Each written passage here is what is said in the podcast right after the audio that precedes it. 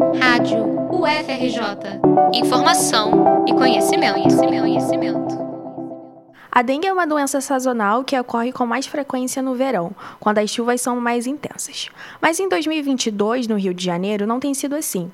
As infecções aumentaram 177,6% em relação a 2021 e 20,5% em relação a 2020. A informação da Secretaria de Estado de Saúde que emitiu um boletim epidemiológico na última semana de maio, comparando os cinco primeiros meses dos três últimos anos. Em vídeo disponibilizado pela assessoria de imprensa da pasta estadual, o secretário de Saúde, Alexandre Kiep, avaliou a situação. Isso deve principalmente à circulação do vírus tipo 2 da dengue, mesmo vírus que circulou no ano de 2008 e causou uma das piores epidemias de dengue da história do estado. Essa recirculação desse vírus, ele, ele chega num momento em que grande parte da população não tem imunidade contra ele.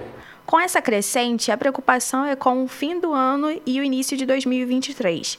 Luciana Costa, epidemiologista e professora da UFRJ, explica o que vem acontecendo. O Rio de Janeiro está mostrando um, uma tendência que está sendo observada desde o início do ano em outros estados, né, principalmente no centro, os estados do centro-oeste, de aumento no número de casos, o que é esperado assim, a cada período de tempo, a cada dois ou três anos, né, um aumento significativo no número de casos, que pode é, refletir né, um, um, acontecimento de um surto ou até o estabelecimento de uma epidemia, né, e depois ele, esse número de casos diminui, e aí dali a mais dois, três anos ele volta a aumentar. Mas a gente tem que lembrar, de fato, está tendo um aumento no número de casos, mas a gente tem que lembrar que comparar com o que foi registrado no ano passado tem um problema, né? tem um viés, porque no ano passado a gente teve uma é, importante subnotificação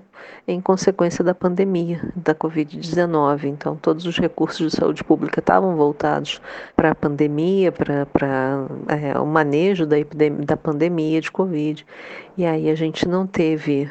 É, diagnóstico, confirmação de casos, até mesmo o atendimento das pessoas com dengue ficou, né, a ida dessas pessoas, a procura dessas pessoas pelo serviço de saúde ficou é, prejudicado em consequência do que estava acontecendo com a Covid-19. Né? A gente tem que pensar também que houve uma desmobilização dos agentes de saúde no sentido de que eles faziam né, é, em loco a, educação das pessoas quanto a eliminatórios de água, enfim, os locais onde poder, potenciais criadores do mosquito, né? Os sintomas principais da doença são febre acima de 39 graus, dores no corpo e atrás dos olhos, diarreia, irritação e manchas na pele.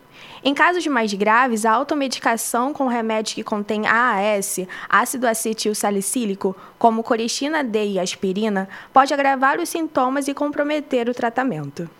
É fundamental conscientizar as pessoas de que o combate ao mosquito vetor da dengue, o Aedes aegypti, deve ser feito em qualquer época do ano. Além disso, os órgãos públicos também devem se responsabilizar pelo saneamento básico e por campanhas educativas permanentes.